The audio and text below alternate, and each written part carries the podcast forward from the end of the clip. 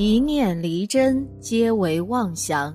佛说，与你一起看遍世间百态。泰国东北部的乌龙他尼府平县啊，一名三十五岁男子前天举行一场奇特的婚礼，竟和一条蟒蛇结婚了。这人蛇婚礼由七十五岁的巫师乃阮主婚，约有二百名村民前来参加。据此间媒体报道，这名三十五岁新郎名叫沙田，他的姑母努娜说，沙田的父母离婚。自幼由他抚养。上月二十六日深夜，沙田到家附近水塘捕鱼，突然有一条蟒蛇游过来，缠住他的身子，而且是轻轻的缠住，蛇头来回偎依在沙田的腮部。于是沙田带着蟒蛇回家，他见了大吃一惊啊！他帮忙解下蟒蛇。但蟒蛇又缠上沙田的手臂，怎么都不肯下来。他们看到这是一条母蛇，就被下香烛膜拜，才解下蟒蛇，并把蟒蛇放走了。翌日，沙田呢回到水塘抓田鸡，又遇到这条蟒蛇，蟒蛇又缠上他的身子，又解下放走。同样的情况啊，发生了三次。该事件令人惊奇，却不知是好是歹。四月一日，他们一起去找村里的巫师奶软。奶软说，沙田和蟒蛇结有缘分长达六百三十五年。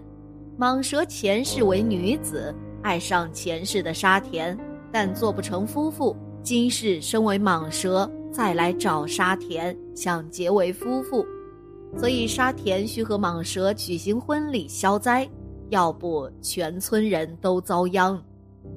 在巫师与亲友的协助下，沙田于前天上午十时良辰吉时举行一场特别的婚礼。这条蟒蛇身长三米，还被取名为石提达。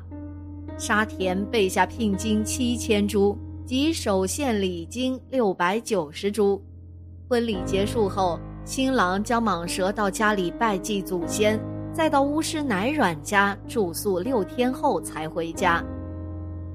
在另一个村子里，九岁的印度小女孩卡纳莫里哈斯达与一条混血狗举行了婚礼，当时呢，吸引了一百多名当地人参加，他们不停跳舞、唱歌和喝酒。与狗结婚是当地的古老传统了，因为根据当地习俗，如果一个孩子长出第一颗牙齿是上齿的话，这个孩子一生啊将遇到很多风险，只有与人类最好的朋友狗结婚，它才能受到保护。另外一个与狗结婚的事件呢，发生在二零零四年的尼泊尔。一名七十五岁的老人也与一条狗结婚，以此证明自己不朽的名声。可是这种结合似乎并不幸福呀。几天后，老人就死了。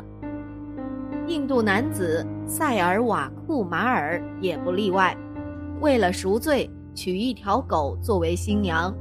他曾经杀死过一条狗，并将它的尸体吊在树上。之后，他就厄运不断，他的手脚全部瘫痪，并且一个耳朵失聪。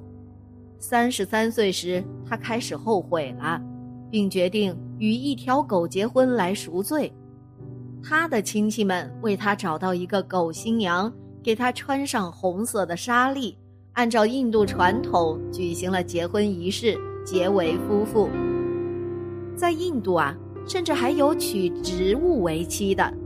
根据这一风俗，一名男子二婚之前必须先娶植物为妻，为其日后的生活提供力量和幸福。印度真是一个十分奇特的国家，在那里，人类和其他生命似乎地位没有什么不同，甚至更加追崇有灵性的动物或植物。人和动物、植物的关系到底应该是什么样？是就应该一个凌驾另一个，一个玩弄另一个，还是应该平等相互尊重呢？人是生命，动物、植物也是生命，生命与生命之间究竟应该是一个什么关系呢？那些小生命们虽然和人类的形体不同，言语不同，但是我们却拥有着同样的心、同样的触觉和同样的感觉。他们也会像人一样付出着他们的爱，同样也渴望着得到爱和关怀。有一个小男孩，他家里有很多苍蝇，赶也赶不走，常常在食物上钻来钻去。他的父母很讨厌苍蝇，既然赶不走的话，他妈妈就决定啊，明天到市场买苍蝇拍子，把这些苍蝇消灭掉。小男孩听说后觉得这样很不好，但是也没有办法，所以他就给苍蝇写了一封信。他以一颗童心来写信，信上说了：“苍蝇啊，这是我们的食物。”你们的食物在垃圾堆，请你们不要来打扰我们。我这是为了你们好，因为妈妈明天就要拿拍子来打死你们了。写完之后，他就把信贴在墙壁上，但他又担心啊，苍蝇看不懂他写的信，就大声的对着苍蝇念了一遍，才贴在墙上。他还在窗口画了一个箭头。标明逃生的路线，让苍蝇知道从哪个地方走。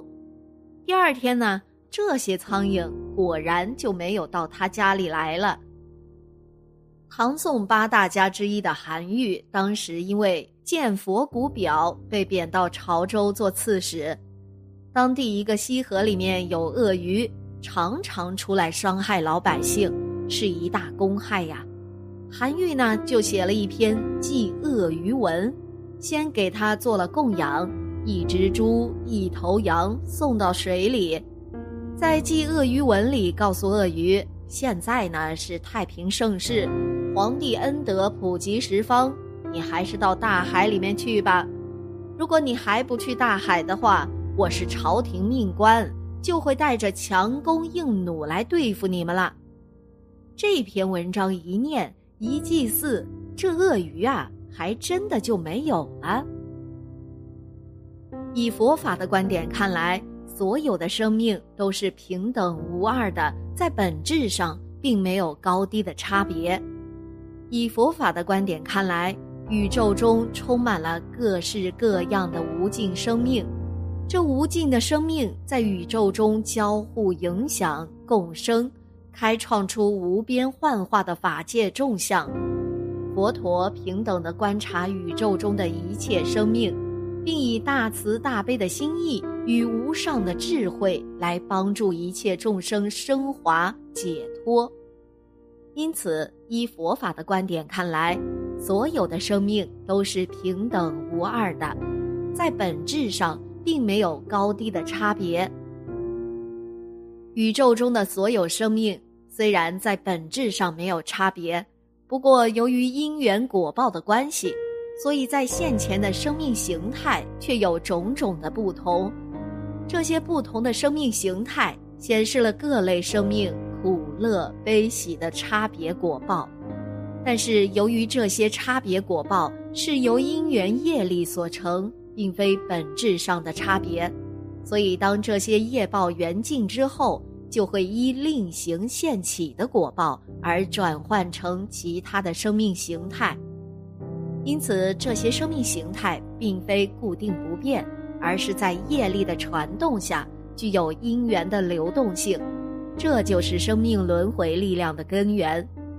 所以，宇宙中的一切生命形态虽有种种苦乐差别果报。但这绝非生命本质的不平等，而是因缘业果的差别。当因缘业果转变了，生命也就可能流转成另一种生命形态，这就是生命轮回的现象。除非生命解脱觉悟了，否则生命的轮回现象就不会终止。因此啊，佛法对生命形态的分类。是在说明因缘业力的事实与生命存有的实相。事实上，这种种的生命形态本质上是平等一致的。佛教认为一切生命都是平等的，提出了慈悲为怀、善待一切生命的观念。第一善业就是不杀生。佛教用一种平等的视角和心态去护持一切有生命的物种，善待万物，慈心悟命。很多人呐，为了自身的口福而伤生害命，把快乐建立在动物痛苦的基础上，这是佛教坚决反对的。保护动物就是保护人类自己。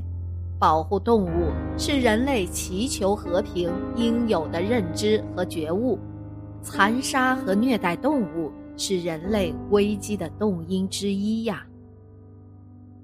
好了，今天的节目呢就到这里了，希望此次相遇能给大家带来收获。如果你也喜欢本期内容，希望大家能给我点个赞，或者留言、分享、订阅。感谢您的观看，咱们下期节目。不见不散。